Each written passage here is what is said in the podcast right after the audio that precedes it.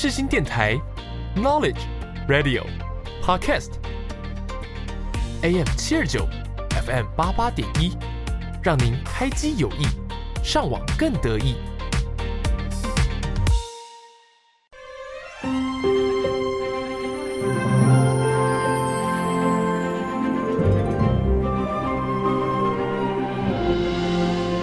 欢迎来到元宝的戏法空间，我是元宝。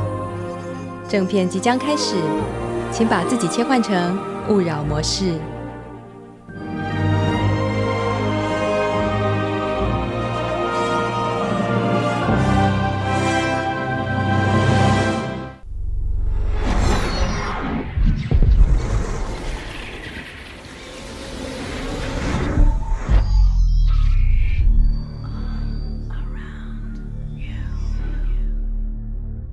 Name's Sherlock Holmes, and the address is 221B Baker Street. 各位听众，大家好，这里是元宝的戏法空间，每周四上午十点零五分在世新广播电台首播，首播后也可以在世新广播电台官网、SoundOn、Apple Podcast、Spotify 收听本节目。请关注节目的 Facebook 和 Instagram，了解重播时段和相关资讯。欢迎热爱看电影、爱追剧、爱听音乐的你，和元宝一起听戏、赏剧、学知识、学法律。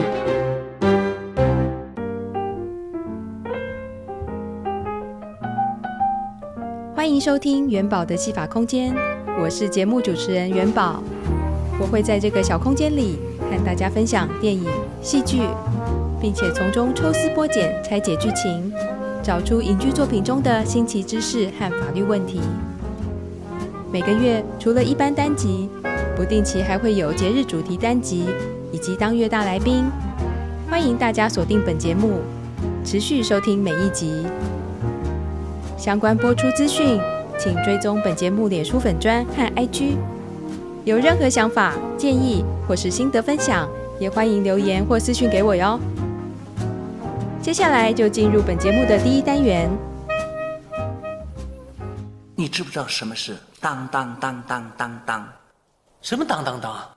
当当当当当当当，就是当当当当当当当。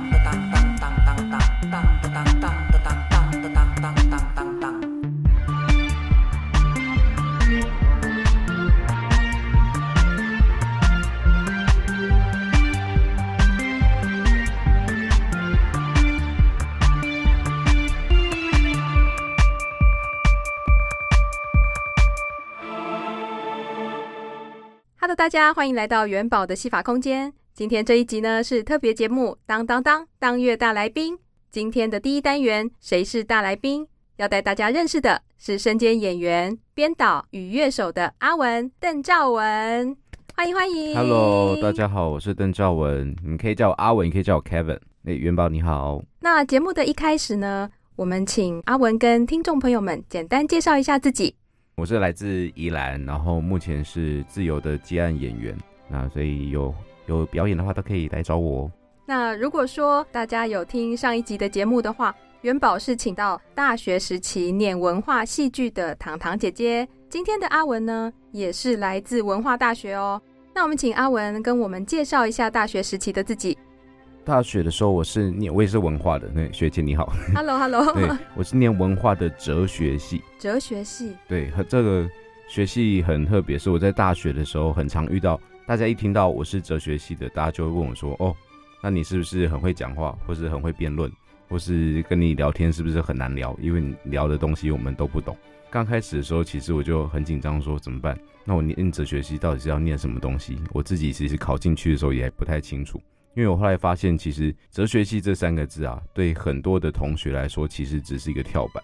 他们很多人进去只是为了要转系，先考进去这个学校，然后再转系到别的学校，把它当做跳板而已。Uh... 对，其实我是到了大三左右，才越念越开心，觉得说，哎，其实哲学系可以聊到非常多的东西，而且可以学到说，比如说我可以从不一样的角度看同样一件事情，变成说我的逻辑思考比较顺利，让我觉得说。同一个东西，同一个人，他不是只有一个个性，只有一个面相。我觉得这是哲学系让我学到最好的地方。那是什么时候开始对艺术工作感兴趣呢？因为我有学音乐的关系，我从小对舞台就不陌生，然后也看了很多的演出，看了很多老师的表演，然后就觉得在台上是一件非常开心的事情，所以从小其实就非常热爱表演。那我其实是到了高中左右才真正意识到说，哎，原来大学其实有一个系科系叫做戏剧系。我是不是有可能去念戏剧系，然后变成说我毕业可以去当演员？而且我那时候很特别的是，可能很多人跟我不一样，因为我一开始就是想要当一位剧场的演员，而不是电影演员或是广告演员这样子。在你进入文化大学念哲学系之后，那你有发现，在念哲学与艺术演出之间，有因为你在大学时期这样哲学思考的学习，而对呃艺术作品有不同层面的理解吗？那如果说你在面对一些角色，那你要怎么揣摩、怎么呈现？会不会运用一些所谓的哲学思考模式或者是理论呢？我觉得比较幸运的地方就是我有先受过哲学的思辨的呃训练。很多人可能听过一个演员他需要做的最大的功课叫做角色功课。那这个角色功课我们。所收到的资讯就是从剧本里面的内容，我们要来判断出我今天要演的这个角色是什么样的人，那他会说什么样的话，然后他平常生活中可能是什么样的状态跟别人互动。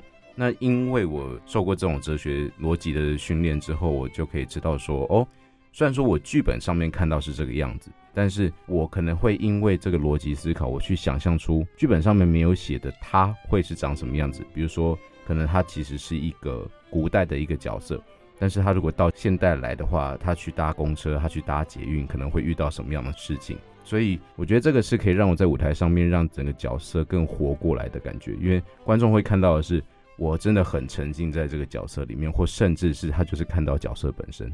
那阿文在文化念书时期有没有接触过艺术工作呢？有。毕竟对艺术工作有兴趣，所以一直只要有机会的话，我都会去试着尝试看看。我最印象深刻是，因为刚刚我有提到我是在宜兰长大的，那宜兰有一个很有名的东西叫做歌仔戏。那我其实在大学的时候就有接触一个歌仔戏的戏团，叫做不远居方。那那个时候很感谢乌远居方的两位老师，他们有给我机会去接触，不不管是演出或是道具，甚至是让我可以做舞台的工作。因为这些经验让我觉得说，哦，原来所谓的外台戏是长长这个样子。那如果同样一出剧，把它搬到内台，搬到一个我们所谓一般进剧场看的一个表演场地的时候，它是另外一个呈现方式。嗯，对对，我觉得这个经验很好玩。除了这场歌仔戏的演出，阿文还有在大学时期接触过其他的艺术工作，或者是有一些比较特别或是印象深刻的观影或者是观剧的经验吗？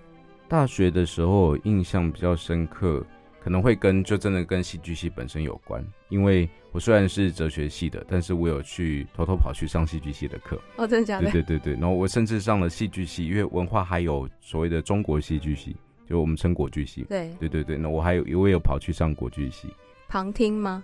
有的是旁听，然后有的是我真的有选课去选到，因为其实戏剧系它有些课程会挡外系的人上课。对对，因为它变成，呃，应该说它不能明着说它要挡，但是它会规定有些课会变成说，你一定要先上过大一的基本课程，才可以上大二的那个，你不能直接上大二的课程，但是那个时间一定会挡到我系上自己的课，所以他是用这种方式来让说他还是要让戏剧系自己的人去上这个课，嗯，对，然后我那个时候就偷跑去旁听，然后甚至像国剧系有一个老师叫吴承哲教授，他很特别，他是。硕士的时候，他有念正大的哲学的硕士，对我印象很深。是他有跟我讲说，我可以去看哪些表演，他可以跟我介绍说，哦，写剧本是长什么样子。然后我就去上他的课。每次我上他的课的时候，都在外面跟学长聊天，因为他知道我课堂的东西已经会了，所以就变成说，反而我去烦他的时间都是下课时间。然后都是讨论跟戏剧相关的吗？对，哦，所以我那个时候他知道我是哲学系的学生，然后我就跟他聊了很多。有一次很特别，是我第一次吸引到他的地方，是因为课堂一定要做报告。然后做报告的时候，他就说：“哎，你的逻辑很特别，然后你做报告的态度不像其他学生，好像没有那么严谨的感觉。”然后上课的时候，他就问我说：“哎，你的思考模式很特别，是不是这跟念哲学系有关系？”我就说：“我觉得应该有，因为就像我刚刚讲的，哲学思考帮助我非常多，所以我就跟他从哲学聊到戏剧。然后当当时大学的时候看了很多场戏，也是他推荐我去看的，像是我那个时候有去看两厅院，他们有办踢法的一系列的活动，就会有邀请，对对对，就有邀请国外的剧团。我是我是那个时候我才知道说，哦，原来其实台湾看得到国外的剧团。因为我也在大学以前，其实在待在宜兰的时间比较多，嗯那宜兰这方面的表演真的很少，对，所以我就去买票看了。那个票当时觉得好贵，但是看完觉得好值得。你当初是看哪一出呢？很多，我我印象最深刻的应该是他邀请国外的团队来演莎士比亚的一出剧，叫做《理查二世》。它很特别的地方，它不是完全照本宣科原来莎士比亚的版本。它是改成他们现代的版本之后，不但是舞台设计改变、服装改变，而且他们讲话的方式也都是照着他们剧团的风格去走。而且我觉得最厉害是他在国家戏剧院，而且我后来知道他应该是有用地上的麦克风收音。我觉得这样还是很厉害，因为他身上所有的演员身上是没有麦克风的，没有麦克风，没有麦克风。然后，但是他的声音是还是串整个串流在国家戏剧院的空间里面，哇，非常厉害。那个是底子很深呢，非常深，非常深。我当时一看完之后，我就觉得我长大一定要变成这样子的演员。对对对。那你在呃学习的路上，让你这样子立定志向要走艺术工作的契机是什么呢？我觉得这个部分就一定要讲到我另外一位，就是我自己哲学系本科的教授胡秀林教授，他呃现在也是也还任教在文化大学哲学系。他当时有带我们去上一个课，叫做哲学智商，这是我第一次知道说哦，原来哲学跟智商可以是有关联的，因为原来过去的观念会觉得说那是心理才会跟智商有关系，因为他的很多课程让我知道说其实。我们在做很多事情的时候，当然计划还是要计划，想还是要想，但是最重要的是我们要去行动。我们去行动之后，才会知道说到底我们的计划是不是有用的，或者是说我们想法是不是真的跟现实是合在一起的。所以他也让我知道说，其实我不用担心太多事情。我真的想要去当演员，我就去做。我先做了，才会知道说我到底可不可以当个演员。非常重要的一位我的贵人。那我想请问阿文，在这么年轻的岁月中，还在摸索自己人生志向的时候，有没有特别喜欢，或者是对自己有特别意义的一首歌，想跟听众朋友们分享呢？大学的时候，我有听过一首曲子《夜空中最亮的星》。当时我听到，因为在我在我是念文化嘛，在阳明山看夜景，我就就住在上面看夜景，对，很方便。然后就听着那首歌，看着夜景，看，然后也看着夜空中最亮的星，就会觉得说，哎，我自己是不是真的有可能成为那个夜空中最亮的星？是不是可以站到舞台上，让大家享受一场非常舒服、非常开心的演出？再加上，毕竟表演的过程中不可能这么顺遂，一定会有失败啊，一定会有不小心失误的地方。所以每次在演出中让自己不是那么满意的时候，我就会觉得。我是不是还可以再继续走下去？那个时候，其实我朋友他就已经很懂我了，他就会帮我放这首歌给我听。我们就会躺在那边，然后就会说：“不要想那么多，我们都是夜空中最亮的星。”嗯，对。那当初我想要多问一下，就是为什么当初没有想说从哲学系逃跑，跑到我们戏剧系来做学习呢？有曾经想过说是。甚至双主修有，我都有思考过这件事情。但是老实说，我大一大二的时候真的有点太混了。哦，那个时候课业处理的不好，因为我高中考到大学之后，本来想说可以去玩试试表演玩表演，结果后来就变成我玩大学的东西、玩社团的东西都来不及了，所以我大一大二就一直在玩，一直在玩。所以我那个时候其其实不小心被当了很多科。哦。但所以，我真的意识到我自己的未来要做什么的时候，其实是大概从大三左右才开始。然后我大三、大四就被自己搞得很忙，除了要上去旁听戏剧系的课之外，也要把大一、大二课补回来，这样我才可以顺利顺利四年毕业。然后我接下来才可以顺着做我自己想做的事情。因为其实做表演的，我相信几乎每个做表演的人都会提到一个，就是家里的人。因为家人一定会反对这件事情，几乎大大家剧本大大概都长这个样子，所以我那个时候其实也是经过很多的挣扎，甚至我已经到了毕业之后甚至毕业之后两三年，我们家里都还是会有一点反对这件事情。反对的声音。对对对，嗯哼哼所以我那个时候就是告诉我自己，我至少要准时毕业，至少不能浪费爸妈的学费，我要把我能上的课全部都跑去上。既然有反对的声音，我就要证明给他看，你的反对是错的，我是可以做到这件事情的。那我们现在就来听听这首由逃跑计划所演唱的《夜空中最亮的星》。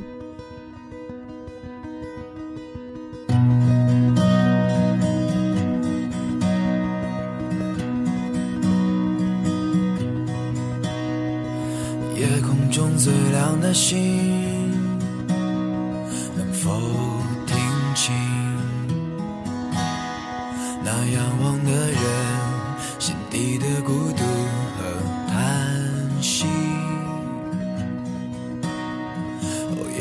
中最亮的星，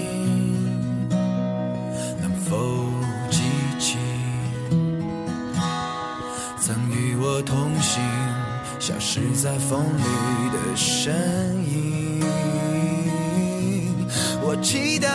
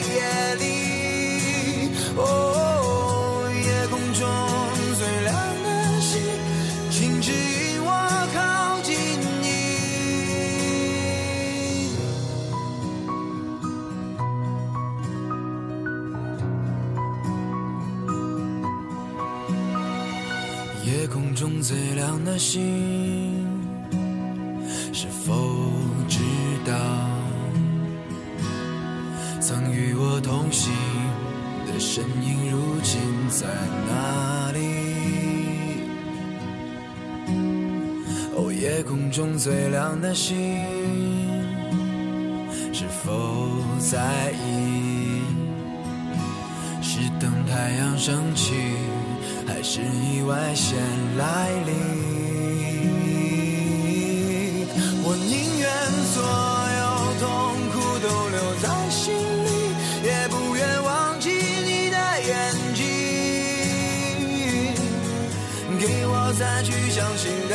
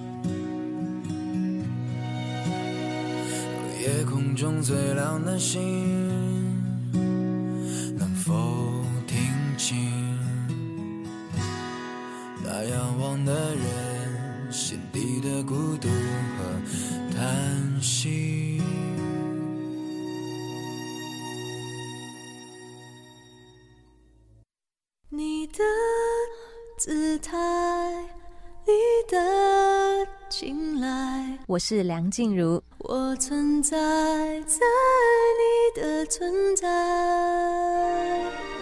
崇拜我的歌，细细品尝当中的感动。你现在所收听的是世新广播电台 FM 八八点一，AM 七二九。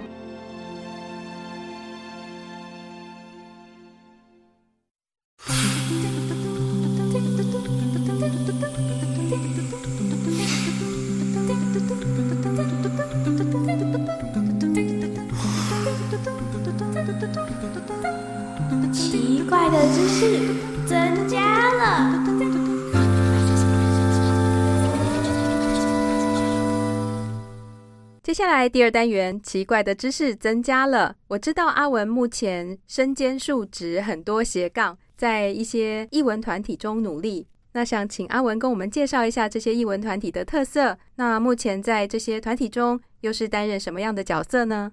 我先介绍在宜兰的一个打击乐团，叫做重击现实打击乐团。我们不是用一些传统的乐器，或是你平常在音乐会看到的乐器，而是用一些所谓的破铜烂铁，就是我们会把外面的筒子啊，或是外面的水管啊拿回来，变成我们的乐器来打。哦，国外我有看过这样子的表演，所以你们这个创意是从国外延伸过来的吗？对，这是我们团长他们也是看到，就是英国的那个 Stump 来发想这件事情。所以阿文在这个打击乐团里面担任的是乐手，所以你们有分什么乐器吗？乐团的编制是什么呢？我们其实有团长跟副团长，其实我们的位阶大家都是平等的。至于说声部是怎么样，首先要看曲子。然后还有是看大家的专长，因为我们每个人擅长的乐器不太一样。我们每一次表演的时候，都会因为曲目不同，然后可能我就会换的东西就不一样。以我来说好了，其实大部分我会尽量的去把每一个曲目的声部尽量都学会。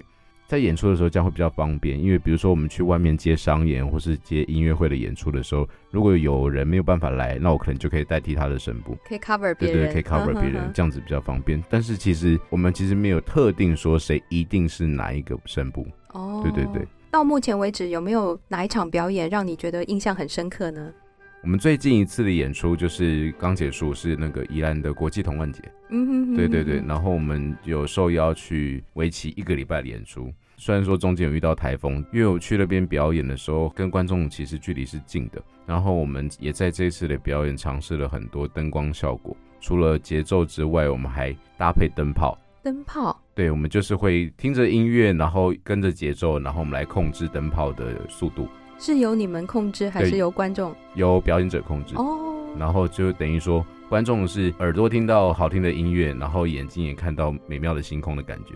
曲目的部分呢，都是你们乐手自己创作吗？还是说有一些国外的曲目？我们目前的曲目几乎都是由我们团长还有副团长去做创作，然后他们有时候也会融入一些现有的古典乐曲去做改编。有时候是因为厂商的关系。比如说，他这一次的要求，我们可能是要半个小时的演出，但有的时候我们也曾经遇到，比如说是记者会的商演，他可能只要五分钟，那我们曲目就要改变。嗯，所以我们很多时候改编曲目是因为顺应的表演的需求而去改变的。对对对。当初是怎么会加入这个打击乐团呢？呃，我在他们的脸书粉丝专页上面有看到他们要甄选团员，在这之前，我前不久才刚看过他们的演出，我觉得他们演出很好玩，很有趣。我就想说，都是在宜兰，那个时候也有时间，好像加入一个乐团是一件非常好玩的事情，所以我就去甄选，然后也很幸运的甄选上。我从小其实算是学音乐的过程，乐团对我来说很重要。第一个学的乐器是钢琴，但是我那个时候很爱去上钢琴班的原因，是因为那是团体班。嗯。该不会是雅马哈吧？哎、欸，没错，就是雅马哈。可以可以，哎、欸，打广告可以吗？对，应该还好。对，是雅马哈，没错。我那个时候就觉得可以跟别的小朋友一起玩，非常开心。嗯哼哼。所以，我那个时候其实很讨厌去上独奏课或者是家教班，因为我就觉得。所以那个时候同时还有在上一对一的钢琴课吗？有，那个时候也有。哦、但是那个时候我就觉得，哦，一个人上课，一个人面对老师，压力好大，好烦。然后自己练习，没有别的小朋友陪我一起练习，我觉得好无聊哦。我从小就觉得可以上团体课很好玩，嗯然后我后来学的第二种乐器就是中提琴。我是念宜兰国小，然后刚好有弦乐团，所以我就进入弦乐团的甄选。中提琴这个乐器其实是老师帮我选的，他就他们那个时候就会，我们同学就站一排，然后大家把手伸出来，不是要打手心，是要检查我们的手的大小，他就用手的大小来判断说我们适合什么样的乐器，刚好分配到一个，后来才知道是一个很冷门的。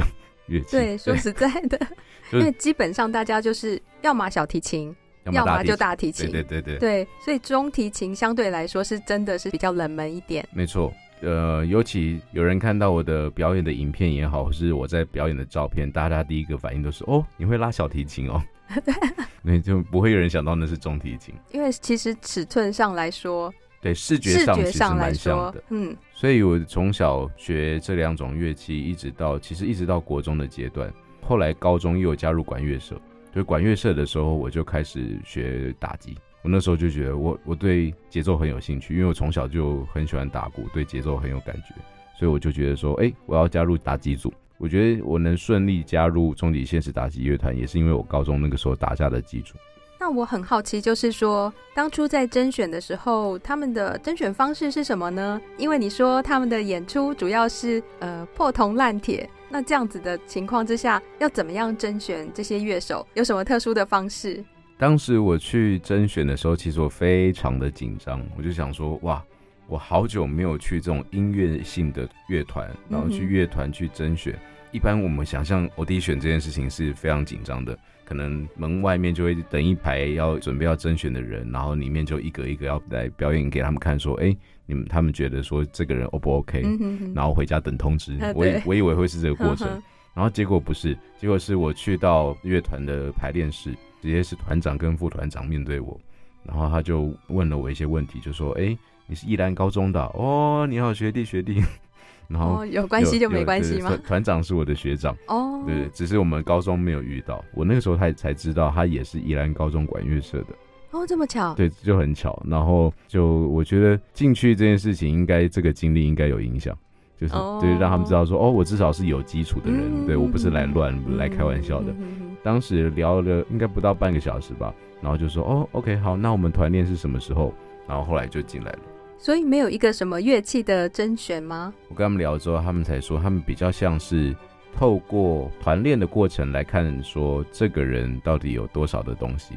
那如果在团练过程中发现说乐手不太适合他们乐团的话，怎么办呢？因为我们的团员其实没有到非常多，然后他们那个时候觉得说应该要再找几个人可以。增加一下乐团的活力。其实他们当时也没有想太多，说如果这个人真的不行的话，那会怎么样？那就是刚好是我是一个可以的人，所以也是缘分就对了。对，我觉得这件事情缘分占蛮重的。嗯，对对对，刚好就是学长，然后又是有一些呃相关的经验，嗯，所以就让你加入这样子，这也是蛮特别的。对，其实我和阿文呢是在华视配音训练班受训上课的时候认识的。那但是呢，后来阿文没有把课程上完就离开华讯，所以我很好奇，就是为什么当初阿文会离开？当初又为什么会想要报考华视配音班呢？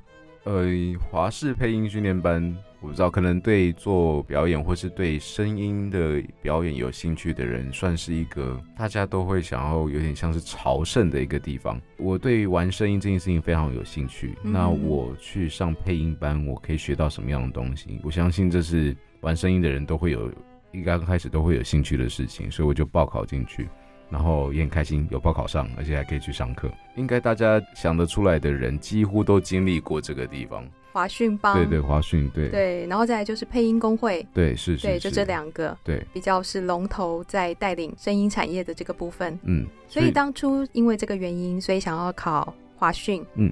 嗯哼哼，那又为什么会离开呢？那个时候其实很可惜，是刚好遇到我的有家人有身体上有出状况，然后现现在已经恢复了，然后、嗯、但是那个时候就需要我长时间的去陪伴跟照顾，嗯、所以就变成说。我有些课程没有办法上到，因为其实华训的课是很密集。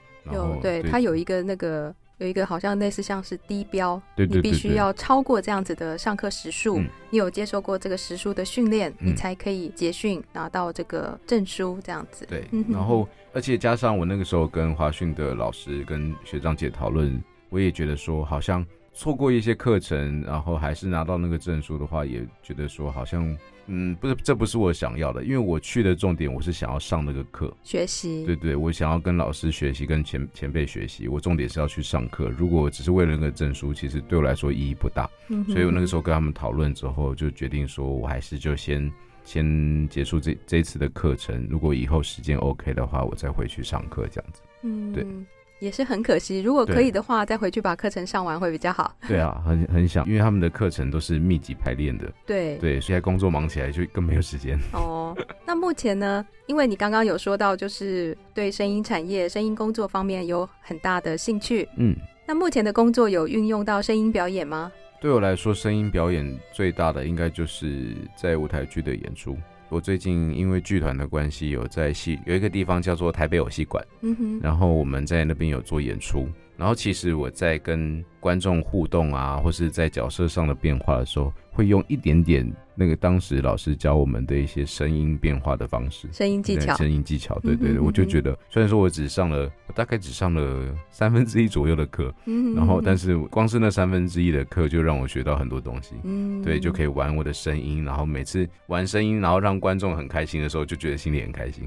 那我在阿文的自介里面有看到，就是跟客委会当初有合作一个 podcast，所以呃，阿文也有在做 podcast 节目吗？这个 podcast 的部分，它因为它叫哈哈堂，然后它是客委会的一个案子，刚好是我剧场业的一个前辈，他介绍我们进去，然后跟一个行销公司的老板合作，说，哎，我们可以一起来做一个 podcast 的节目。但是在这个节目比较属于是后制，呃，有脚本，还有企划，然后还有剪辑。声音声音的部分，因为我的客家话不够好，有点可惜。你是客家人吗？呃，我的阿婆是，我妈妈的妈妈她是，所以你会说一点点的客家话，但是没有那么流利。我的客家话很特别，我从小完全没有听过阿婆说那个客家话，因为其实我从小是叫她阿妈，因为我们因为我我也是客家人哦，对，你也是客家人，对对对，所以当初我有上去这个客委会的这个 podcast 上面。嗯，对，我有想说去找一下你的声音，哦、然后我有去听了好几集，可是我发现，哎，我好像没有听到阿文的声音，没有，没有，我的声音。哦，所以你的部分是属于编剧，对，脚本企划，然后还有后置。哦，所以你也是客家人？对，啊、呃，应该说算混血儿吧。是爸爸爸妈妈不同。对对对，我父亲是客家人，那妈妈不是。那也是说四线的吗？哎，说真的，我我其实不太确定。OK，我不太确定他们讲的那个客家话是什么样子的。但是 Podcast 你听得懂，讲到客家话的部分你都听得懂。其实好像很很奇妙哎，我觉得我听得懂哎。哦，很酷。嗯，因为毕竟 Podcast 它没有它没有字幕嘛。对。但是我觉得我在听的时候。我大概可以知道他们在讲什么意思，所以这个我也是觉得很奇妙。可能我从小也是这样听，虽然我自己没有说，但是可能耳濡目染这样子常常听，所以我觉得这就是一种声音的魔力。是，所以声音真的是还蛮奇妙的一个东西。嗯，除了跟客委会有合作这个 podcast 节目，那有其他的跟客家话或者是客家族群相关的一些活动或是参与吗？有，就是很感谢我那位剧场前辈的介绍，然后我也接到了客委会另外一个活动，叫做客家的文化道校。客家文化到校，对，这是台北市的科委会办的。哦，然后他们每年就是呃会有一个学期的时间，通常会是上学期，然后会去呃台北市的各个国校或是幼稚园去巡回演出，然后每一次的主题不同，但都是在推广客家的文化。呃，我们会先演一个一小段的儿童剧，然后跟他们说，哎，我们这次的主题要讲什么东西，然后各位小朋友，各位各位小朋友，大家好，那么开卡后跟他们说，哦，我们今天要玩什么东西，我们要讲什么东西，等一下进教室的时候就可以跟我们一起手做非常好玩的东西哦。然后演完之后，进到教室我就变成姓张，哈嘎姓张。嗯，到客家的小老师，然后就跟他们说：“哦，我们刚刚演戏里面看到了什么啊？然后你们记不记得刚刚的什么东西的客家话怎么说呢？然后就会教给他们，都会是大概两个小时的时间。然后教完之后，就可以让他们觉得又好玩，然后又会觉得其实客家文化离我们没有那么远。所以同时是做戏剧的演出，也有做课语的教学。对。那刚刚有提到这个编剧的部分，那阿文在这个领域的话，是以舞台剧为主吗？那在写作过程中有没有碰到一些瓶颈，写不出来的状况？如果碰到这种情形的话，会用什么方式来调试自己呢？目前大部分的灵感剧，就是我突然冒出灵感的东西，大部分还是以舞台剧为主。可能我还还没有能力，还没到那么大，可以写一个电影的剧本。我有的时候马上冒出一个灵感，然后我会赶快想要把它记下来，然后写下来之后，接下来我就开始延伸、延伸，写出一些东西。但是我发现，可能写了五分钟，写了十分钟之后，诶，那个感觉有点跑调，然后就会我就会先休息一下，然后先放着，然后但是这个放着很长，可能就是放个半个月，放个一个月，可能都还没有去动它。像我的电脑，我的云端里面就大概现在应该累积了五五六十个剧本，但是都是未完成的剧本。然后都是我常常会，比如说，哎，又有什么灵感的时候，我就在想到，哎，我那本好像可以用这个故事，我就再把它加进去。五六十个剧本吗？不同的，还是说不同不同的？对，不同。不是说这一幕那一幕，不是不是不是五六十五六十个故事。对对对。哦。对，这这还好，因为我有我有朋友已经可能一一两百个，他都都在他的云端里面。所以在这个编剧写作过程中，如果你们有灵感，就是这样马上写，马上丢，然后就先先这样放着。意思是这样吗？呃，我的习惯会这样子，因为我觉得写剧本很需要一个状态，就是不但是要灵感，嗯、有的时候你的能量比较大的时候，你的你的词句也会写的比较优美一点。我觉得文字上的画面感也会比较好。嗯，我觉得这跟我原来的想象不一样，因为我原来想象会觉得可能动笔的人在前面打电脑的人其实。好像就坐在那边而已，只是想而已，用不到什么精力，都不像在外面跑来跑去，精力那个耗的体力很大。但是我开始写剧本之后，就发现不对，想想剧本、想灵感也是一个非常耗精力的事情。一想完，甚至还没写完，我可能就不行，我要先睡一下。那如果说碰到这样子的瓶颈，或是你就是没有灵感的时候，你怎么去克服？怎么去调试呢？我刚开始的时候会觉得说，好像要逼自己赶快至少有一个收尾，写到一个段落才可以先休息。但我后来觉得说，其实那样子出来的东西品质不会到太好。嗯，所以就是如果我知道意识到自己真的状况不好的时候，我就是真的就先休息，或是先去做别的事情。嗯，对，让自己转换一下心境，因为有的时候写久了脑袋也会卡住。当初我在跟阿文讨论推荐歌曲的时候，阿文有一首歌，呃，是很想要跟听众朋友们分享的。那我们就先请阿文来介绍一下这首歌。这首曲子很特别，是我觉得很好听。然后是我小学的时候，因为我们乐团内会有定期会举办乐团内自己的独奏会。那这首是我在国小的时候最后一场独奏会表演的作品。那是我当时的老师帮我选的，然后想要分享给大家。如果听众朋友们有注意到的话，今天的节目一直播放的这个背景音乐，其实就是阿文刚刚介绍的这首曲子。但是呢，因为这首曲子的时间比较长，所以我会截取一部分，大约播放四分钟左右。曲目的相关资讯呢，我都会放上世新电台官网、我的节目日志上、Podcast 节目说明栏，还有粉砖都会有注记。听众朋友们，如果有兴趣、喜欢的话，可以 Google 一下，搜寻来听。那接下来，我们就来细细的聆听这首 C 大调中提琴协奏曲第一乐章快板。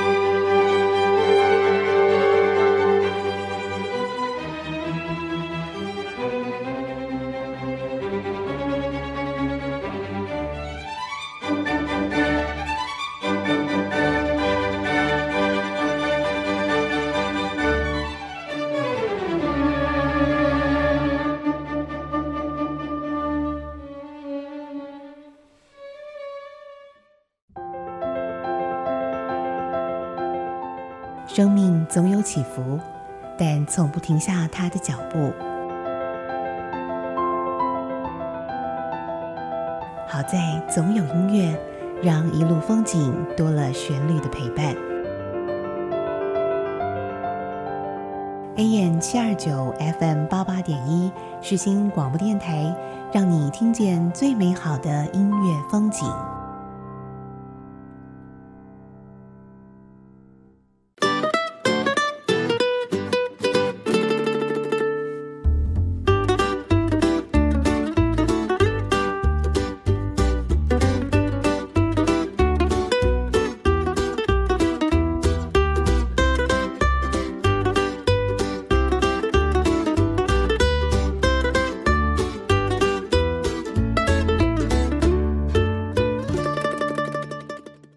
下来第三单元，想再和你聊一聊。我想和阿文聊聊理想，聊聊你我的未来可期。想请问阿文，近期在忙些什么？是有一些什么样子的演出或活动，可以跟听众朋友们介绍一下吗？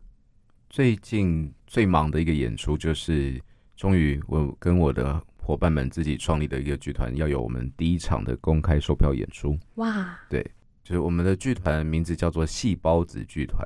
然后戏就是戏剧的戏，然后孢子很特别，就是那个蕨类植物的那个孢子，但是我们的孢是先用细胞的包，所以就变成我们是结合了细胞还有孢子，希望戏剧能够在我们这个剧团萌芽出来，所以把它叫做细胞子剧团。然后我们最近的一个演出叫做我们跟台北艺穗节一起合作，然后叫做《猫奴回旋曲》。猫奴回旋曲。那这出剧主要是在讲什么呢？或者是它的特色是些什么？这出剧很特别的地方是，一般舞台剧大家一定会有看到人在台上，然后我们有有演员，还有默剧。大家进场看的时候，会可以猜猜看哪一位角色是默担任默剧的部分。嗯，然后还有另外一个就是偶，这是我们这次很特别，就是大家会看到一只非常可爱的猫。我们还有现场乐师的表演。现场乐师，我们这一次演出的所有的听到的音乐都会是现场演奏的。哦，不是放音乐，不是放音乐，都会是现场演奏。然后就可以看到这四个元素进去之后，它们互相起的化学作用是什么？因为它既然叫做猫奴回旋曲嘛，现在的网络串流平台都可以看到非常多关于宠物猫咪的资讯，对，每天刷 IG 啊，刷抖音的看到一堆，对对对，很多 猫奴。其实猫奴它已经变成现在人类社会一个很重要的生活。就算你不是喜欢猫咪的人，也很多人都喜欢看动物、看宠物。现在养宠物的人越来越多。回过头过来想说，其实我们在照顾宠物的过程当中，也可以体会到我们自己的生活到底过得怎么样。就是从宠物的身上就看到自己是不是也是一个生活过得好啊，或是你看到猫咪累的时候，看到猫咪饿的时候。你是不是也可以反想过来说，你有没有好好的照顾自己？因为现在看到非常多人是自己随便啊，可能便利商店买个东西就可以了，或者是路路边摊买个东西就好。但是猫咪一定要什么肉条，一定要罐罐，顾得好好的，顾得非常好。所以就是透过养猫咪的这件事情，跟猫咪的对话这件事情，来让大家知道说，我们是不是真的有好好的照顾自己。那阿文在这部剧里面是担任演员吗？还是编剧的部分？哎，编剧跟演员都有都有哦。这个编剧是我跟呃我另外一个我们的团长叫吴波汉，就是我们团长哈，我们两个一起共同创作出来的舞台剧就是这样子。在排练的过程中，一定多少会有一点更改啊，或者是一些剧情上的变动。所以其实也很感谢我们这次的导演，他叫贾祥国，因为他的很多发想，我觉得现在这出戏比我原来想象的画面更好看。更有画面，然后更有趣。因为我原来的版本，我反而觉得有点太沉闷了。然后现在是很有活力，然后变得更可爱，比原来更可爱。然后也很那我们的那个猫咪的超偶师也非常厉害。我真的就是看到一只猫在场上的感觉。哇，对。那当初你们这个剧团是怎么成立的呢？呃，其实我一直心里一直想要有一个自己的剧团，然后只是还不确定说。我什么时候可以做到这件事情？刚开始会觉得哇，成立剧团首先好像都是很多老师在做的事情，很多前辈在做的事情，我好像还没有那个资格。再来，当时会想象说跟政府立案说我是一个团队这件事情好像很伟大，好像要经过很多繁复的手续。结果在我们团长吴伯汉先生他的推动跟他的那个发想之下，然后再加上我另外一个就是呃跟客委会那边中间接洽那个公司的老板那个林芝华小姐，就是因为她这两位贵人的起头，他们觉得说，哎，其实我们可以一起来自己做一个剧团，所以我就说好，我今年的目标就是要成立一个自己的剧团。所以我们就开，我就开始去研究说，哎、那立案我要准备什么东西，然后成立剧团要有什么门槛，我要怎么去做，然后所以就会发现说，哎、其实开始做了，就真的是好像没有那么想象中那么复杂那么难。其实你要去立案的话，政府都是很欢迎的。所以《猫奴回旋曲》等于是细胞子剧团成立之后的第一部作品，算是第一场的公开售票演出。那可以跟我们介绍一下演出的相关资讯吗？它在哪些地方？还有什么时候会公演呢？哦，我们演出的地点就在我刚刚我们刚刚有聊到的，叫做台北偶戏馆。哦，台北偶戏馆。对，它有一个黑箱剧场。黑箱剧场。对，然后我们是在今年二零二三年的八月十九号、二十号，还有九月三号。那快要到了。对，快要到了。总共有四场的演出。如果听众朋友们有兴趣的话，可以上网 Google 一下。细胞子剧团，细胞子剧团，对，我们在脸书还有 IG 都有粉丝专页哦。那相关资讯都会在脸书还有 IG 对都可以看到，没错。那想请问一下阿文，如果说未来有机会的话，会不会想要尝试一些跟现在截然不同领域的工作呢？我觉得这个我最近的体会很深，是因为好像本来我觉得表演是一个专业，然后我接下来就好好的精进我的专业，努力走表演这条路就好了。但是因为学姐问了这个问题，所以我就思考了一下自己的人生，就觉得，哎，其实我最近在忙的事情好像跟我原来想象完全不一样。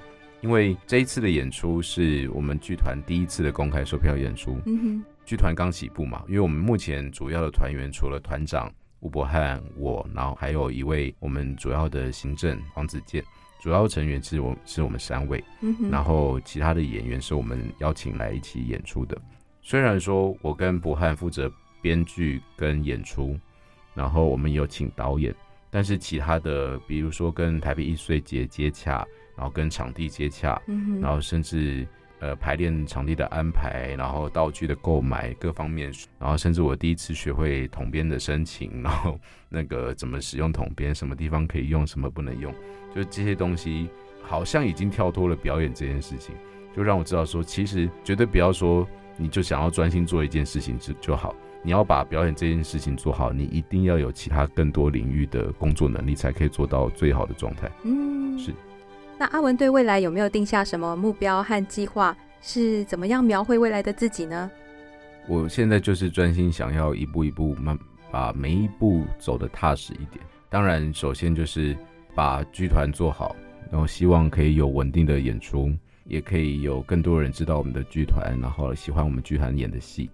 以未来来讲，对我个人来说，当然就是希望可以成为一个，当大家想到我的名字、听到我的名字的时候，脑中浮现的是一个厉害的剧场演员，这样就够了。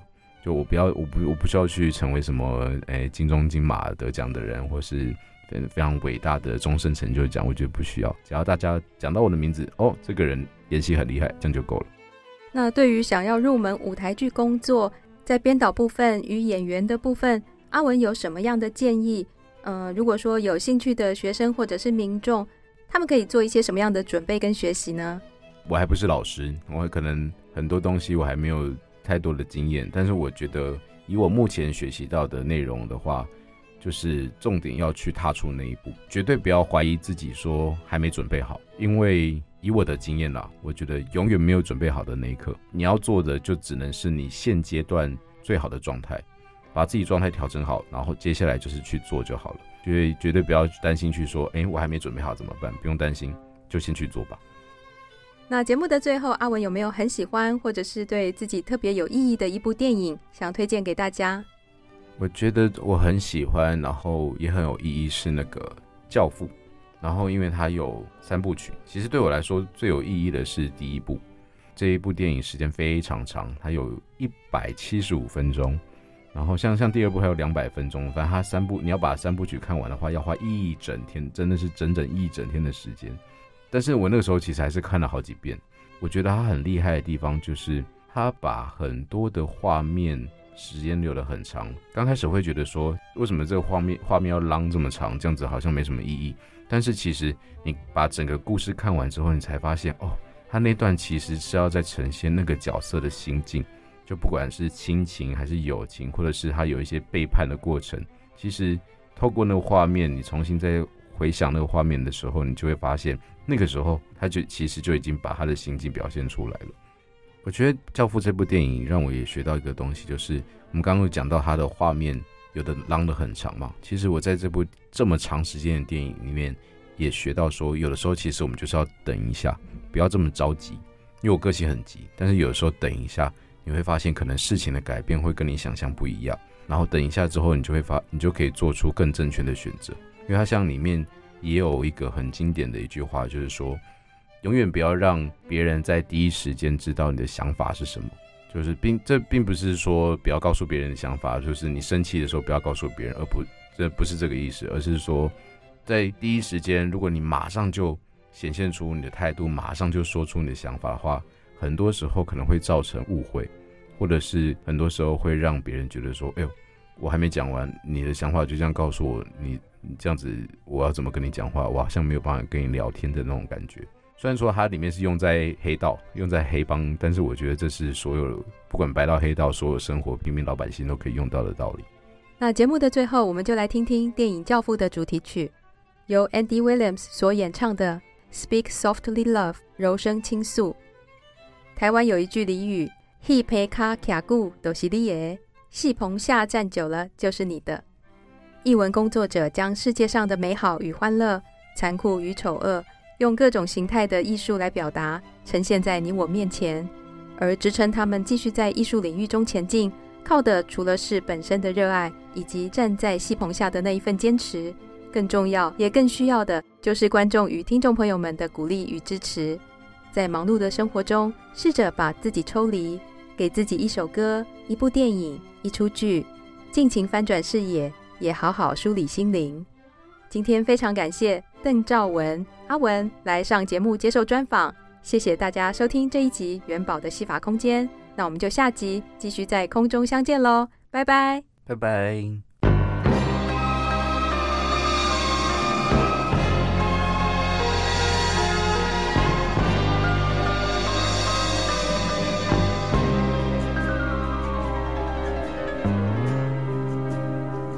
Speak softly, love, and hold me warm against your heart. I feel your words, the tender, trembling moments start. We're in a world, our very own, sharing a love that only few have ever known. Wine colored days, warmed by the sun, deep velvet nights when we are one. Speak softly, love, so no one hears us but the sky. The vows of love we make will live until we die. My life is yours, and came into my world with love, so softly, love.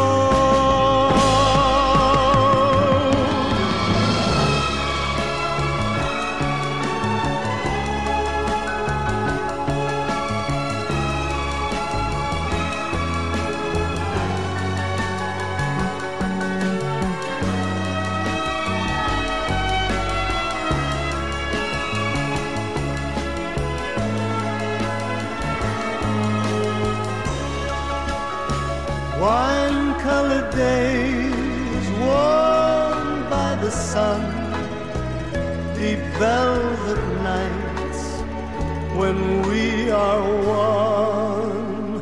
Speak softly, love, so no one hears us but the sky. The vows